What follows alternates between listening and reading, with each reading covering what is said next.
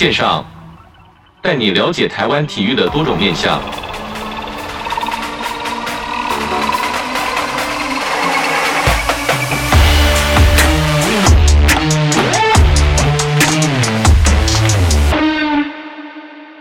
体育线上带你了解台湾体育的各种面向。Hello，各位听众朋友，大家好，欢迎收听本周的体育线上，我是子敬。今天运动技职家、技职人物志的单元呢，是要来跟大家分享。大家有没有很好奇，就是运动员现在这个台湾的运动产业很蓬勃发展嘛？那运动员的薪水跟运动员的这些种种的品牌等等，是直接跟球团来讨论吗？是他自己就可以完成的吗？是这，对于子敬来说是一个非常大的问号。所以呢，我们今天就邀请到国内知名的汉创运动行销公司运动经纪人陈柏春来为我们解惑。博春你好，嘿，hey, 大家好，哎，子敬好，呃，各位听。众大家好，我是博春，请先跟我们分享一下这个汉创运动行销这些公司主要的业务内容。因为在前一阵子这个棒球比赛是算是比较热烈讨论的部分，但是很好奇汉创到底是什么样的业务公司呢？OK，汉创呃，为什么它叫运动行销？其实汉创最主要都是做一些有关于运动的比赛。那当然，最主要大家最熟悉的可能就像运动经济这一块。那当然还有就是办呃这个运动的大型的赛事，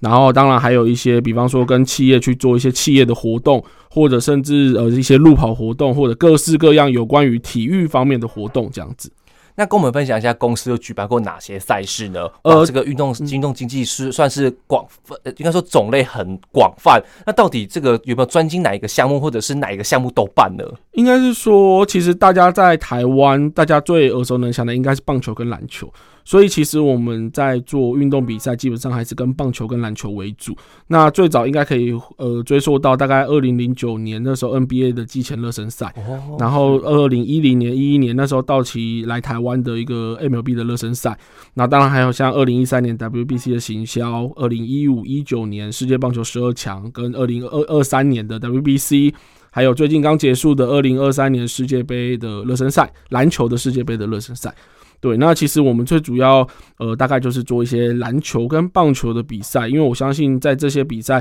在台湾，呃，大家都是，呃，对篮球跟棒球都是非常理解，也希望就是可以多看一些更高规格的赛事，这样。这样听起来感觉汉创是不是比较多是举办这个国际的比赛呢？对，因为我们会希望就是在台湾，如果呃这个我们想要跟世界接轨，我们当然可以希望引进更多更高规格的赛事来到台湾。然后让这些球迷可以去欣赏这些更高规格的赛事。那其实我们讲到国际赛，就是经典赛刚落幕嘛。那一个国际赛的大致上期程规划到底是什么呢？因为我们可能比较熟悉中华职棒，可能是一季的比赛，就是每一场比赛球团跟联盟来配合。但是像这种短期国际赛，是有这么多的国家，这么多的优秀球员来到台湾，不管是生活起居啊、比赛练习等等，哇，这个复杂太繁杂的手续了。那汉创这边是怎么去安排国际赛的期程呢？这个是听众朋友非常大的疑问。其实应该这么说，其实一场国际赛，你就把它想象是一场非常大型型的活动，那基本上来讲，呃，从最一开始，你要先去跟这个，不论是跟这个主办单位，不论是世界棒总或者是 MLB，你要先跟大家去搞讨论沟通，确定好承办比赛之后，那你就会分很多的面向。比方说，我们今天在场地方面，你可能要进行场刊，然后去看这个你的草皮啊，对对对，然后你的休息室或者是你的红土这些东西有没有符合它的规则和规矩，然后再来就是说，呃，你的这些动线。他们可能会说，哎、欸，比赛的动线，比方说，我今天呃从饭店到这个球场，然后我我希望的时间大概在多少？移动里程。对，然后在练习的球场跟主要的球场的移动里程，然后包括赛事的这个练习的这些规划。那当然这边还是以这个呃主办单位为主，然后我们这边就是想办法帮他。呃，主办单位提供的需求，我们尽量去符合它。然后再就是说，可能还要再找呃，在事务的方面，比方说还有一些交通，然后或者是一些饭店，或者是说他们这些移动的餐点，这些东西其实都是非常非常的这个多。然后还要再来就行销，那我们就要先知道说什么时候可以公布说确定在这个台湾举办。那再就是说我们会有不定期的一些行销，可能我们在半年前、一年前先告诉他说会在这边举办，然后可能就会开始去呃做一些行销的规划这样子。那感觉这个部门是不是分得很细、很很分工？因为汉创其实我所知道的这个公司规模，其实在台湾的运动行销算是蛮大的，但是跟演唱会或者是跟这个专门办，例如说很大的音乐会这些公司，可能还是有一些落差。但是是不是每一个人都是爆肝，然后熬夜，然后来写这些企划来办，来这个把这个呃用心把赛事呈现给球迷面前？基本上，如果是这种大型赛事的话，基本上公司大概百分之九十五，甚至我们可以说全公司的人都投入在这个大型赛事里面。那可能会经过有几个部门，包括像业务部门，他可能要去做一些招商，或者是做一些这个去讨论，说我可以跟什么样的厂商拉赞助，对，跟厂商结合。再就是说这些行销部门，比方说我要怎么样去做这些活动。那是不是有一些什么亮点，然后怎么样的宣传，唤醒球迷的记忆，或者说我可以来做一些怎么样的，比方主题曲啊，或者是说我可以找球员做什么样的活动宣传这样子。再来就是说，还有在球员的部分，就是我们可能有一块要去跟球员去做沟通，然后去确认球员的需求。再来就是一些事务，那事务包含了就像安管、安检、交通。然后甚至一些我刚刚讲的住宿这些东西的事务，其实事务的方面也是非常的这个杂，然后它的东西也非常非常多，然后还有一部分是要对场地。那当然最后就是跟这个不论是跟中职或者是跟棒协或者是跟 MLB，然后的窗口的这个部分。所以其实大方向可以分这些，然后我们还可以在细项分更多更多的部分这样子。我觉得这个听起来就是一个。一个人是完全没有办法负责的项目，而是一整个团队。然后就像你就像你说的，这个百分之九十五，全公司百分之百的公司的人都动起来，哇，这样子齐成这样下来，是不是大家都没有休假？其实我觉得，呃，大家有时候办一个活动，就是在一个成就感，就是说，我们当今天把这个最高规格的赛事，然后办好之后，让大家去看，然后让大家去享受这个比赛的张力，然后就是。呃，只要当比赛圆满的落幕达成之后，我觉得这对我们最大成就感。当然，我们也希望说，如果有些比赛当然是中华队参与其中，我们也希望说中华队可以得到很好的成绩。那有些比赛纯粹就是像呃，先早早落幕的世界杯这些东西是可能呃没有中华队的比赛，可是我们会希望把这些最高规格的赛事提供给大家。那办完之后。呃，球迷的反馈，或者是说这些球员的反馈，对我们来讲就是非常大的成就感。是讲到这个场地，就会讲到说，举办赛事对于这个公司来说，最大的不确定性跟挑战在哪里？因为台湾实在是太常下雨了。那尤其像之前还好是经典赛的时候是没有任何的雨势发生，但是包含其实以前的，比如说表演赛或者是这个季前赛，在天母或者是在北部地区的这些比赛，新庄其实都会下雨，那让外国选手可能会比较不习惯。那场地的部分跟球迷其实都是。对于公司在举办活动来说，都是最大的不确定吧。其实最主要天气是其中一个不确定的因素啦，就像最近在正在进行的 U 十八一样，就是如果你今天一个下雨，那你可能会导致球员的球队的赛程，然后遭受到耽耽搁。那这个呃，虽然 U18 不是我们办的，可是我们可以就从这边就可以看得到，说其实后勤人员要马上动，包括去协调场地、协调住宿、协调交通。还要想办法让每个球队尽量以公平对待的方式去做，这其实是非常非常的困难的。那当然，呃，这个场地的因素非常大，天气的因素也非常大，最终还有一个球员的名单，我觉得这也是非常大。比方说。这个有时候我们在做一些行销的时候，那可能诶某些球队他可能有入选这个名单，那我们可能就会先做一些宣传。那当然，球迷买票可能也会去看这些呃，为了球星来看比赛。对对对对，但是可能会有一些呃，因为某些因素，比方说受伤或者是怎么样，到时候导致退出国家队。我相信这个也是很常看到的。所以这个有时候不确定的因素，对我们来讲，呃，也是一个很大的挑战。对于这样的协调，你觉得最大的挑战在哪里呢？呃，这样的协调，我觉得挑战是应该这么说。我觉得，我我以天气、场地因素来看的话，其实最主要就是要让大家都得到公平的对待。这个非常非常非常非常难，因为你一一个因为因雨延赛或因为调整，一定会让某些球队的赛程会变比较紧凑，那一定会让有些球队可能来他的赛程会比较轻松，那这是没办法的事情。对，那比方说，在这个如果是以球员名单来讲的话，这个就是我们一直要去跟国外的这个球队去做协调的部分。那当然，有时候这些是无可避免的，我们可能就是去找替代的方案去做一些平衡。其实常看到这个北部地区下雨，然后各球团的这个脸，中华职棒各球团的脸书专业下面就开始留言，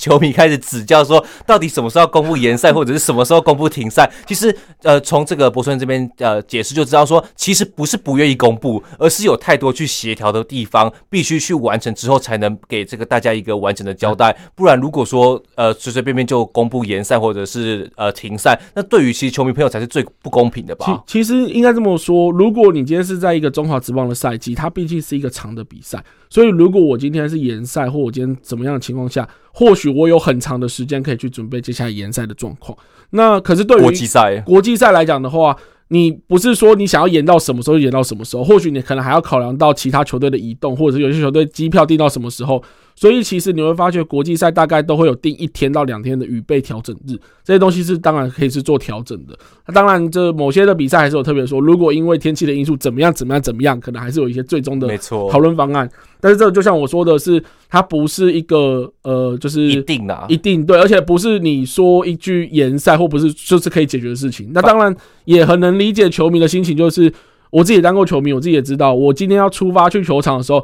我当然也想知道到底会不会延赛，我不想到了球场才被宣布延赛。但是其实换个角度想，换位思考，其实每个位置上面他都有这个很难抉择的一个决定。反而你们比球迷还要更想知道到底能会不会能能继续打下去。对对，我们也当然希望说可以让球迷很顺利的观察到，呃，看到这整个比赛。对，那当然就是我觉得这些决定，如果呃。有些球迷他可能没办法理解，但有些球迷如果换位思考，他可能就知道说，他今天一个决定可能会影响到一支球队的一些移动规划，甚至一些未来的这个会影响到接下来打乱到整个赛程都不一定。是，那就今天来看，有没有哪一场赛事是令这个汉创团队印象深刻？从你们说到从零九年开始有办这些国际赛，那从国际赛角度来说，哪一场比赛有没有印象深刻？上下一心，到此都很难忘掉的呢？其实我觉得每一场比赛都令人蛮印象深刻的，因为其实。呃，每一场比赛都是每一个这个每一个人，然后花最大的心力去做。那只是每一场回忆不同。那我们当然都希望说，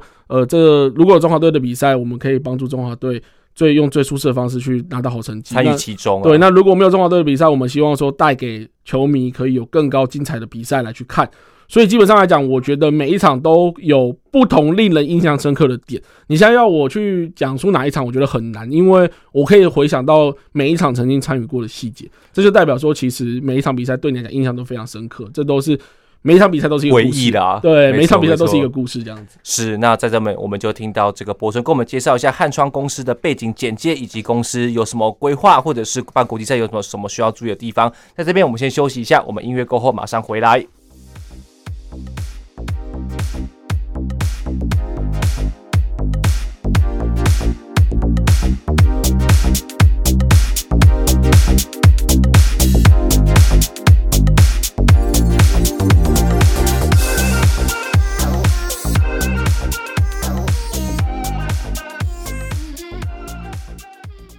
体育线上带你了解台湾体育的各种面向。在上一段节目中呢，柏纯跟我们分享了汉创运动行销公司这间公司主要的业务内容以及举办过的赛事。那再来，就是子敬非常好奇的点，就是运动经纪人。那当初是怎么踏入这个运动经纪人这个产业呢？我们说我们称之为产业，是因为现在国内的运动经纪人是蓬勃的发展。来跟我们介绍一下。呃，其实以前最以前啊，我是非常非常喜欢棒球跟篮球的。那在棒球的来讲的话，就是说我以前呃，在这个国小一放假的时候，不能说一放假，一一下课一下课，因为晚上会补习，补习完回去之后就会开电视，然后就看棒球。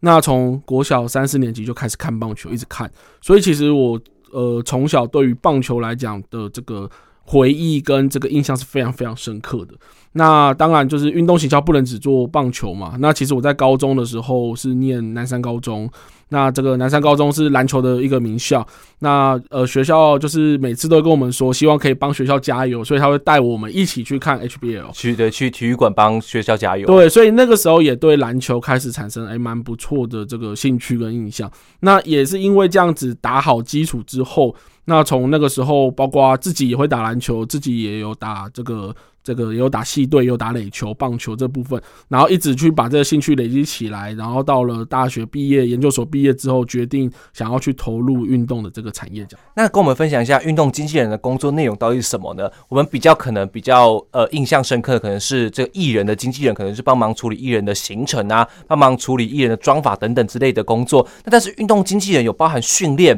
又有包含移动，又包含球团，又包含个人品牌，那，这个太综合了，跟我们分享一下。其实。运动经纪人，呃，我我们概括一句，他就叫服务球员。也就是说，我常常跟球员讲了一句话，就是，呃，基本上我可以想办法帮你去处理大大小小的事情，但是有一件事情我一定做不到，就是训练跟比赛。也就是说，训练跟比赛这一你一定要自己做。那换而言之来讲，就是运动经纪人的工作就是想办法帮球员去处理训练跟比赛以外的事情。然后让他们可以更专心的在运动场上去做。那当然包括大家最常知道就是跟球队去洽谈合约嘛。那可能还有一些税务的问题，或者是像一些兵役的问题、行销的问题、公关的问题，或者是各式各样他们想要出产品啊，或者是他们呃基本上想到任何问题都可以跟我们讨论，我们都尽可能的可以去帮他解决。那就像我回头讲的，就是我们会希望呃运动经纪人可以帮助球员。然后更专心的在这个球场上面做训练跟比赛，我觉得这个是最重要的。因为球员如果很专心的投入在训练跟比赛，那相对的，呃，我们希望可以把这个努力，然后转换成成绩。他成绩越好，对运动经纪人来讲帮助也会越大。大家就是一个鱼帮水，水帮鱼的一个概念。没错，球员到底是怎么跟球团来谈薪水呢？因为比较好奇的是，到底。球球团是怎么去衡量这个球员的价值？那运动机器人是怎么样让把这个球员的价值来继续来提高呢？呃，回到前面讲的，我们应该这么说。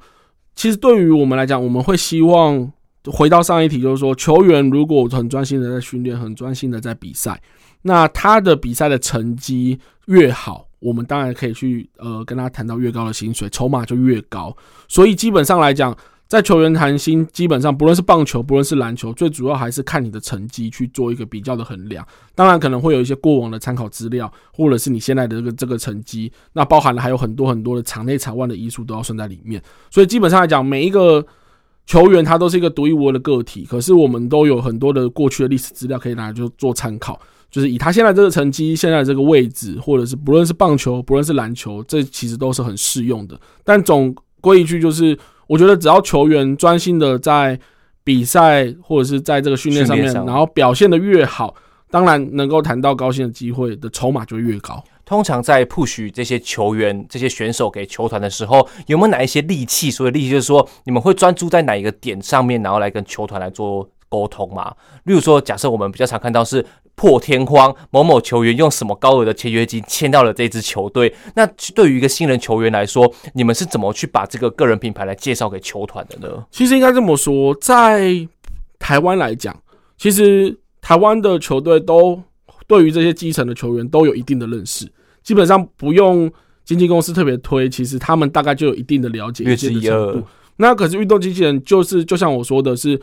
他，我们知道他有这个潜力，我们要想办法把他的潜力发挥到更高。对，因为就像我说的，他打什么样的比赛，他投多少，或者是他的体能多少，或者是他的各式各样的状况，基本上国内的球员都已经略知一二了。那对于国外呢？国外的话，基本上你可能就要去收集他一些比赛的资料，不论是一些影片，或者是一些他比赛的数据，然后甚至国外可能没办法了解国内的这个这个比赛的强度，或者是比赛的时间。对，那我们可能就要尽可能的去帮他收集到一些数据资料，然后或者是他的一些对战的成绩，然后影片这些东西，然后去交给这些国外的这个球队这样子。好，那再来个人就要就要跟我们分享到运动经纪人所具备的条件跟能力是什么呢？因为第一，你不只要会沟通；第二，你不只要会协调，沟通跟协调还反而是不一样的东西哦。第三，你要有人脉；第四，你要有资源；第五，你要让球员来信任你。那这些条件到底是怎么去养成的呢？其实。呃，讲句实在话，重点不在你的学历多高，我觉得是你的运动的专门的知识，你一定要有。比方说，你今天做棒球运动经济，那你就要非常了解棒球，那你才会有跟这个球员有共同的语言，然后让球员可以去知道说，其实你是很了解他，为他做功课的。比方说，你今天做篮球运动经纪，那你就要很懂篮球，你就要知道说。呃，我可以帮他去做怎么样的规划，然后在言语的谈吐之中，让球员知道说你跟他是有一些共同的语言这样子。那当然，呃，除此之外，我觉得包括像外语啊，或者是说像一些谈判的能力，甚至法律的能力，就像我们常会遇到的是，可能会有一些合约要签署，或者是可能我要去跟赞助商谈这个相关对应的文件。那可能还有一些像公关、社群、行销，这个是。这几年，这个运动经济，或者是不论是运动经济，或者是球员，他们会特别注重的东西。在国外，跟我们看到魔球的电影，就是在跟国外的球团在洽谈、在谈判的时候，真的是进到一个小房间，就是经纪人、球员、家属、球团一起坐在一个桌子前面开会嘛？真的是有这么肃杀的气氛吗？其实不会到，当然演戏，呃，或者是说戏剧，它当然还有一些就是会比较着重的部分了。但是基本上在谈合约。球队在跟我们谈，不论是哪一种运动，他不会真的就是一进去一个小房间这样子。在台湾来讲，他可以用各式各样的管道跟你去谈，不论今天是他在球场，或者在电话，或者在 email 信件那边，其实会比较弹性。对对对对对，其实比较弹性，所以没有呃。不至于到这么的 这么的紧张，是对对对对。那目前旗下有哪些的运动员呢？我们以先以棒球来说好了，棒球旗下有哪些运动员呢？哦，因为我们其实是运动经济是一个团队，所以其实我们在国内国外的球员其实都呃就是大家一起分工照顾的。那在汉创的旗下球员，比方说在日本来讲的话，大家就像吴念庭、呃宋家豪、王柏荣、王彦辰。那如果说你今天是美国的话，像之前呃这个前往红人的林胜恩刚加盟，对，刚加盟红人的林胜恩，然后呃有进入农场新秀的这个排名的林玉敏、李浩宇，甚至还有像陈胜平、刘志龙这些选手，然后也都是我们的球员。那当然在国内的话，基本上像智胜。高国辉、周思琪、王威成，或者像呃最近呃蛮蛮蛮被人家关注的曾俊岳，或者是像哲轩、林安可、胡志伟、陈冠宇、吕彦青，其实我们的球员的这个。分布量还蛮多的了，而且都是一线球员。对对对，基本上这些。哦，现在讲到这个曾俊岳，又讲到这个高国辉，嗯、哇，直接是最近应该很忙哦，因为高国辉要退 要退休了嘛，对对对，要办很多的相关品牌活动嘛。对，对对。那曾俊岳可能或许有机会可以旅外到日本去发展，那也是很辛苦。那比较好奇的是，刚刚讲到这些旅外球员，林胜的这些旅外球员，是不是也要蛮照顾他们的心绪呢？因为毕竟他们置身在国外，其实有蛮多东西是需要帮助的。这时候是不是就是要请你们来帮忙的？对，因为其实我们就像我刚刚讲的运动经济，呃，我们当然是一个 team 一个团队，也就是说，我们会有很多的经纪人去共同照顾这些选手，所以其实我们也有经纪人，就是会呃平常在住住在美国，然后可以第一时间，如果让他们有需要的话，可以去跟他们呃做一些这个资源上面的需求。那当然可能还是有一些球员可能会在这个这个需要一些陪他多做一些沟通，或者是多做一些关心，多做一些那个。就是更了解他们啦，因为他们有时候就像你说的，他可能只身前往这个国外，而且年纪都很小。对，然后可能在第一年、第二年的时候，可能还不适应这个环境。那我觉得这东西就是呃，我们要多帮助他的一个一些地方。因为你们哪些球员是在接触的过程中有特别的发生一些有趣的事情呢？其实应该说不能说有趣的事情，应该是说呃，可以学到很多事事情，因为呃。我常常在跟我同事在聊，就是运动经济，它就是会让你不断的去学习新的事情，不断的，因为运动经济它没有一个范本，也就是说，你随时都有可能会发生新的事情、新的挑战。那就像我说的是，我们都会跟球员讲说，你专心的去做训练，专心的去做比赛。所以可能在球员上面，他们会提供不同的需求。那可能我们为了要去解决球员的需求，所以我们可能就要学习更多的技能，或者是去呃去了解到新的事物。然后，所以基本上来讲，呃，在一些生活上面的事物，或者是一些各式各样的东西，有时候或者像一些法律层面的东西，有时候可能球员问你的时候，你就要必须要去了解到这些东西这样子。所以说，我觉得不能说是特别有趣的事，但是我觉得它是会让你学习到更多更多你平常。可能你不会接触到的事情。刚刚讲到国徽，有讲到自身这些很成熟的这些一线的球星，有没有在他们身上看到哪一些自对于自己，或者是对于我们一般听众、一般人，有没有什么东西是可以学习的？这些不管是不放弃啊等等相关的理念，有没有在这个过程中学习到非常多呢？呃，其实我觉得我们要必须了解到，其实，在运动员的生涯非常短暂，那他们基本上在这个运动生涯中都有一些高低起伏。那其实我们常常跟球员说，运动经济最重要的不是在你成绩高峰的时候来找你，甚至重点是我们要陪伴你走完这个整个运动生涯到高高峰。对，那甚至我说的是，如果今天你们呃真的退休了，你们需要转教练了，我们都可以做一些协助。那我觉得在这些球员上面看到的，就是他们今天不论遇到什么样的问题，或者是不论遇到什么样的低潮，他们还是可以保持着一样的态度跟。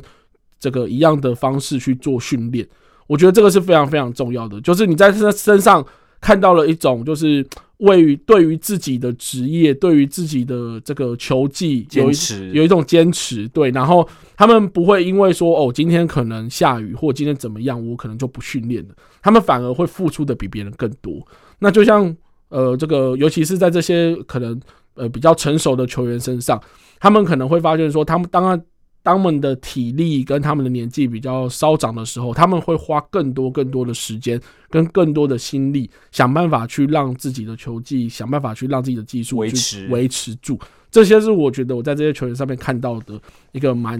值得令人分享的一个地方，是不是运动机器人都要兼这个心灵导师呢？我说心灵导师，就是因为我们看到这个后进这部电影，就是王建民的经纪人也是陪着他，就是从小联盟啊，或者是到大联盟转转这些受伤，陪伴他这些度过这低潮的时候。那以经纪人的角度来说，是不是都要去跟球员来做一个非常好的良性沟通？哎，适时的给他鼓励啊，或者是告诉他，哎，其实你是可以的。其实回过头想，就是我们都把球员当做是朋友。那其实基本上我们都会去很鼓励球员来跟我们分享他这边遇到的事情。那你越跟我分享，我就会依照我的自身的经验，或者是我看过的例子去跟你做一些沟通。尤其现在的球员都是小朋友，就是对，就是弟弟妹妹的感觉。对对对对，其实球有时候球员他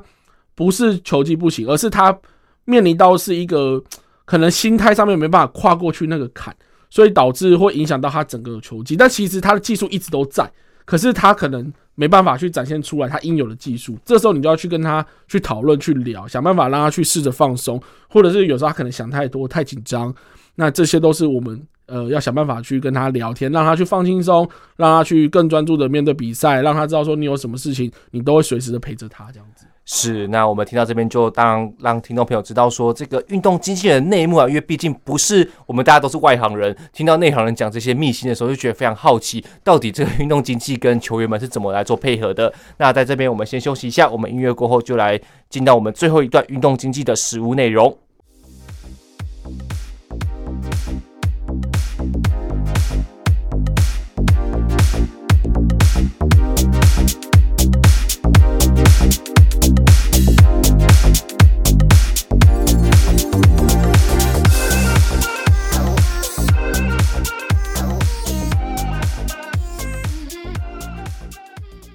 体育线上带你了解台湾体育的各种面向。今天邀请到的是国内知名的汉创运动形象运动经纪人陈柏春，来到节目中跟我们分享运动经纪人以及运动产业的一些各种秘辛。那再来呢，第三段我就要跟来跟这个听众朋友来分享这个实物内容啊，就主主要是这个如何是说服运动员来。加入你这个团队，我们常常看到这个这个中国有嘻哈，或者是这些团队要按下这个按钮转圈之后，我选择你，我才有选择你这个运动经纪的业务。那到底是怎么去说服运动员可以安心把品牌交给交交交到你们身上呢？我觉得，与其说你当经纪人有什么东西去取得球员信任，你应该是要让你要怎么样去让球员知道说我们可以帮助他什么。我觉得这个很重要，就是。呃，当他今天想要选择你的时候，你必须要去告诉他说，有什么事情我们可以做，我们不能做，我们可以做到什么样的地步，然后依照过往的经验，我们可以帮你做到什么样的方式。一定要诚实。对对对对对，就是没有办法做的事情，绝对不要去轻易承诺。那可以做的事情，你就是跟他说我们曾经过往的案例。那基本上来讲，最重要是要让这些球员知道说，我们可以帮助他什么，帮助到哪里。我觉得这个是最重要的。那。当你去跟他们做这些分析的时候，球员们自然而然就会知道说，哦，以前可能过往有这些例子，或者是说，哎，如果我今天把我交给你，你可以帮我做到这些东西，那他们就会很更安心的去。把它交给你去做打理，这样子。那其实不管是赞助户不管是这些品牌或者是业配证等等相关的，在进到运动员之前，一定会先经过你们嘛。那在你们这个在评断过程中，是要怎么去把这个产品跟这个选手来做把关的？如何让这个选手能获得最高的收益跟效益？应该是这么说，就是我觉得在现在很多厂商，呃，他们会找寻非常多的这个我们说的，对于他们来讲，他们可能叫 KOL。那或者艺人或者是网红，那我我常常会跟他们去解释说，我觉得球员在跟网红跟艺人这方面其实是不太一样的。那我在找寻厂商，通常在厂找寻厂商有两种状况，第一种就是厂商会透过联络方式去联络你，第二种方式是说我们依照选手的需求去找寻到他对应的厂商。那基本上来讲，我们在呃挑选厂商，第一个还是还是希望说他有一定的品牌。然后一定的这个一定的这个规模，社会性、社会社会的这个形象，对对对对对，我们总部我们希望说，这个厂商跟球员合作是一加一要大于二的，对，我们希望说在合作可以去蹦出更多更多的火花。那我们当然也会去分析厂商接触的族群，然后还会去观察厂商过往合作的贵对对象。去看球员跟他的形象是不是相符。那我们还有时候也会去跟这个厂商去沟通，说就是我们会把他运动员的形象去做怎么样的包装，然后去给予厂商最好的一个范例，或者是给厂商最好的一个模式，让他们知道说，哎，其实。找到运动经纪公司，那他们可以帮你去想出更多更多不同的合作模式，甚至可能还有可以安排其他不同种类的运动员一起来结合，一起来抱，等于等于像抱大团的概念。对对对对对，或者是说他今天来找了一个厂商，呃，今天来找一个球员，那我会跟他说，我觉得这个球员的形象怎么样怎么样来符合你。或者说，我觉得，哎，其他球员的形象也一蛮符合你的，我们要不要一起一起去谈合作这样子？对对对对。那其实我们说人跟人之间有相处，可能就会有一些呃意见不同的地方。那经纪人跟运动员之间会不会有常常有这个想法相左的时候呢？那这个时候必须要去怎么去结尾呢？我觉得呃，常常会有这个概念，就是说运动员他们可能会有一些不同的想法。对，那可是对于运动经纪人来讲，你必须要让运动员知道说。我们的想法其实都是帮你规划过的，然后甚至帮你去这个去比较过的。那我们通常都会给球员一个概念，就是说，我会告诉你说为什么我要这样做。那甚至我告诉你说这样做的原因是什么。甚至如果球员有另外的想法，我们也可以去帮他分析他的想法的好或坏。我觉得球员最主要是想听到，就是你帮他分析的过程。然后让他知道说，哦，原来你们真的有很仔细的帮我去研究这些东西。那当然，最后的决定权我们还是会尊重球员。可是我们会让球员知道说，其实这些东西，呃，我们都是帮你分析过的，而不是说我要你直接接受我的这个想法。我觉得沟通很重要。就像我回头最一开始讲，就是我们会不断的一直跟运动员做沟通，聊天越多，我们会知道越了解你的个性，越了解你的美感，甚至我会知道说你想要什么样的东西。所以，当我在跟你沟通的时候，如果你的意见跟我诶、有不一样的出入的时候，我们都可以去做一些讨论，甚至我会去分析这两种意见的好跟坏。这样。那其实最近这个毕业季也到了，就是大家都有这个目前要升学的过程。那国成会怎么去建议我们的这个大学新鲜人来从事这个运动产业呢？因为毕竟运动产业其实，在大学里面是现在目前是非常热门的这个选择的科系。那其实科系里面有发发包含就我们想说的运动员啊、记者啊，其实都跟运动产业有关系。但是运动经纪人相对比较神秘一些。那你会怎么去呃告诉这些大学新鲜人或者是社会新鲜人，可以来从事运动经纪人这个行业呢？到底有什么这个比较呃甜头的部分？其实应该这么说，呃，我觉得当运动经纪人，你必须要先真的对体育有一定的热忱。那这个热忱是，我觉得你要先去了解，是你今天去看体育、看比赛，你的热忱到哪里？心脏会跳了。对对对 对，那那有些人就像我说的是，其实可能你在表面上看到的东西，然后跟你实际上接触到不一样。就是很多人都以为这个工作其实很棒，我们可以接触到球员，接触到球员，然后看球赛。那就像我们说的是，其实我们的角色更像保姆，是不是不能用迷弟迷妹的角度来看球员，对不对？这是绝对不行的。没没错，因为你用迷弟迷妹的角度，球员会觉得其实你不够专业。对，所以其实你应该是要让球员感受到你的专业度。所以其实就像我们说的是，虽然你们会觉得说这份工作看起来很棒，可以常常看球赛，或者可以接触到明星球员，可以有很多的这些东西，但我觉得这些东西都只是。都只是一个表象，表象没错。对对，我们的角色其实更像帮助他们的人，更像一个保姆。所以，因为可能就像我们讲的是，我们以前自己也很想很喜欢打球，可是我们现在条件不够，那我们就要想办法帮助这些可以打球的球员，然后让他们做得更好。所以，基本上来讲，你除了要有这些热忱之外，你必须还要去充实自己。那就像我说的是，运动经济它没有一个学历不是最大的重点。而是你要去充实自己，你有更多更多的东西。比方说，你不论在社群、在公关、在谈判、语言、在外语，或者说这个东西你必须在沟通，你必须要想办法去充实自己这些东西。那你还有可能甚至要有二十四小时随时 stand by。没错，对，因为因为就像我说的，球员有在美国、在日本时差。对，那球员基本上会来找你，基本上都是会有一点时间紧迫性的事情。你不能跟他说：“哦，我今天。”我休假，啊、对你呃，我我五天后再再帮你，你不能这样做，就是你必须要有二十四小时 stand by 的这个这个这个准备。所以基本上来讲，我觉得他最主要是要热忱之外，呃，我们必须说啦，做运动经济，呃，不要会想着赚大钱，但是，因为我觉得在台湾做运动经济，基本上来讲就是一个热忱，就是存在着对这个运动热情的帮忙。我们都是为了想要让台湾的运动可以让台湾的运动员可以让其他国家。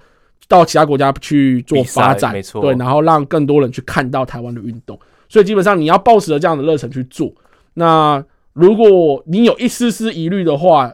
这个真的不太适合，我必须说。是，对对对对对对。所以我觉得最主要不要去想着说学历的问题或什么，其实你要先回头思考说你对运动的热忱，然后去回头思考说你可不可以去接受说我要随时去做 stand by，然后。我到底有什么东西是可以去做运动经济的？没错，我们刚刚提到前面的是，你有谈判的能力吗？你有公关的能力吗？你有社交能力吗？你有这个各式各样，就是球员今天有任何事情需要你帮忙的时候，你有办法独立解决？基本上全能啊。对你，你必须要养成是一个你可以独立解决球员提供给你的事情的。的能力这样子是，那今天很开心邀请到汉创运动经济的经纪人陈柏春来到我们节目中分享。我们其实我们在讲的这些东西，其实也只是冰山一角而已。那最重要的就是说，以球迷角度，就是怎么样多买票进场支持球员，不管是球队、球员或者是个人品牌也都好，其实都是需要各位球迷的帮助。柏春，谢谢你哦，谢谢谢谢谢谢子敬，谢谢听众，谢谢。那我们体育线上，我们下周再见喽，拜拜，拜拜。